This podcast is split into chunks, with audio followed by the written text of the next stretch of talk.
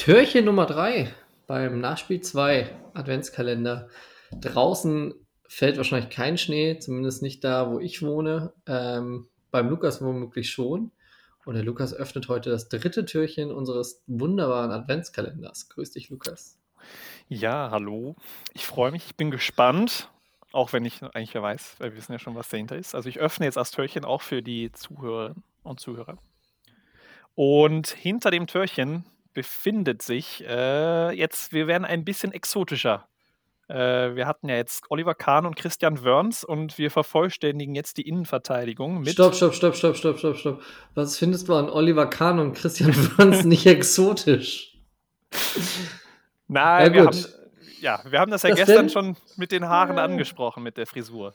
Ja, das werden wir dann, das werden wir dann in, im richtigen Nachspiel 2 Podcast mal diskutieren. Okay. Naja, ich habe das Türchen geöffnet und jetzt äh, präsentiere ich. Äh, wir haben einen weiteren Innenverteidiger Recken mit der Nummer 3 im Türchen 3, Lucio. Was, ja. was fällt dir zu Lucio ein? Ja, also erstmal Lucio und ich haben uns äh, lange Zeit äh, die gleiche He Wahlheimat oder Heimatstadt geteilt, Leverkusen. Äh, das verbindet mich natürlich mit Lucio. Ähm, irrer Innenverteidiger. Also einer von dem Kaliber gibt es heute gar nicht mehr so viele, glaube ich, Innenverteidiger wie vom Typ Lucio. Ich glaube, das wären alle im äh, alles Systemsprenger. So einer wird in Deutschland auf jeden Fall nicht ausgebildet beim DFB. Ähm, ja, warte jetzt mal, warte mal. Also wenn ich jetzt, also ich habe jetzt in den letzten Wochen schon ein, zwei Mal Mats Hummels äh, vorpreschen sehen. Das ja, hat ähnliche Dynamik. Ja, das von der Dynamik mag stimmen. Ähm, aber bei Lucio kann ich mich auch noch daran erinnern, dass der unfassbare Freistöße getreten hat. Also Stichwort 30 Meter, ach, da gibt es ja einen Winkel, dann knall ich den Ball doch mal mit 180 km/h da rein. Äh, und natürlich danach das äh, provisorische, ich hab unterm T-Shirt, unterm Trikot ein T-Shirt, wo drauf steht, Jesus liebt mich. Das ist natürlich einfach Kult, ne? Also Lucio, Held meiner Kindheit, sehr schmerzhaft fand ich den Wechsel zu den Bayern. Sehr, sehr schmerzhaft. Mhm. Aber ähm, ich fand es dann doch toll, dass er da auch einfach weitergemacht hat. Also einfach weiter sich den Ball geschnappt hat, 30 Meter Sprints und Knall rein. Würdest du heute, glaube ich, so bei den systembesessenen Trainern, die es im modernen Fußball ja gibt, Lukas, mit dem wir uns ja, also haben wir ja keine Ahnung von, ähm, da würdest du so einen, glaube ich, gar nicht mehr finden. Aber genial, genialer Typ. Was verbindest ja, du denn mit ihm? Äh, lange Beine. Ja, hat, ja, stimmt. Der hat die. Es war ja äh, auch.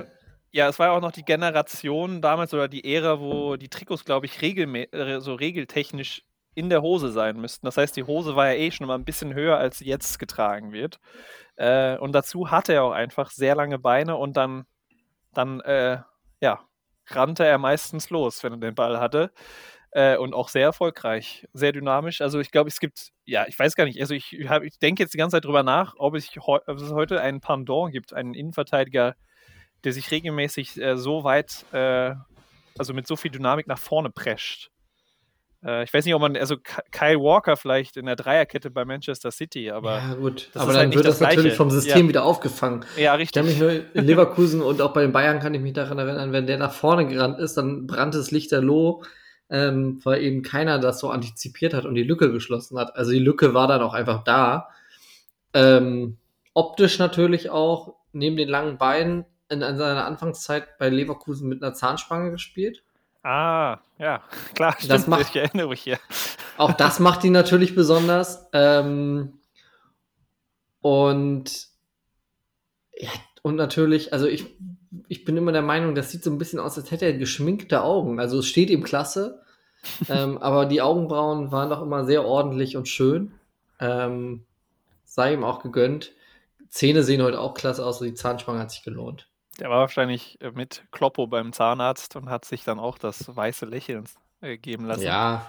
Nee, der, der hat die Zahnspange, der hat das, der hat das ähm, der hat das ganz ja. ursprünglich gemacht und ist natürlich auch so ein Musterexemplar für die Rainer Kalm und Brasilien-Reisen, äh, den zu mhm. holen. Ähm, und der hat ja auch eine tolle Karriere hingelegt. Also ich glaube, so ja, ziemlich alles gewonnen. Copa er America hat er nicht gewonnen, ähm, aber WM 2002 als Klar. Stammspieler. Ähm, das hatte ich gar nicht mehr so im Kopf, dass er 2002 schon bei Brasilien Stammspieler war. Der war ja auch Kapitän jetzt, äh, eine ganz lange Zeit. Ich glaube 2010 auf jeden Fall hat er, hat er die Seleção als Kapitän angeführt zur WM in Südafrika. Ähm, den Confed Cup zweimal gewonnen und ja auch die Champions League, was ja eigentlich äh, rückblickend auch eine ganz geile Geschichte eigentlich ist. Weil bei Bayern wo, äh, ist er, also er ist von Bayern zu Inter gewechselt, ähm, weil Louis van Gaal ihm keine Stammplatzgarantie geben wollte. Äh, so liest man es jetzt. Und dann im Jahr drauf äh, schlägt er Louis van Gaal im Champions League-Finale von Madrid äh, mit Inter Mailand. Dann Ja, hat er, glaube ich, und- ja, Und er steht in der Bayer Leverkusen 11 des Jahrhunderts. Und das ist, das eigentlich nochmal über all den anderen Titeln, ja. ja, also ich meine, da hätte er auch an Thomas Kleine scheitern können. Ähm, aber hat sich durchgesetzt und deswegen,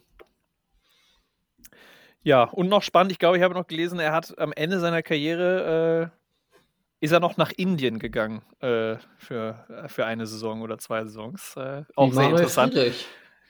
Ja, da war ja kurz, da war ja kurz so eine kleine Welle, ne, wo, wo so ein bisschen Investment in den indischen Fußball äh, war, wo so ein paar Herrschaften das versucht haben, ein bisschen zu pushen, aber das war jetzt nicht so nachhaltig.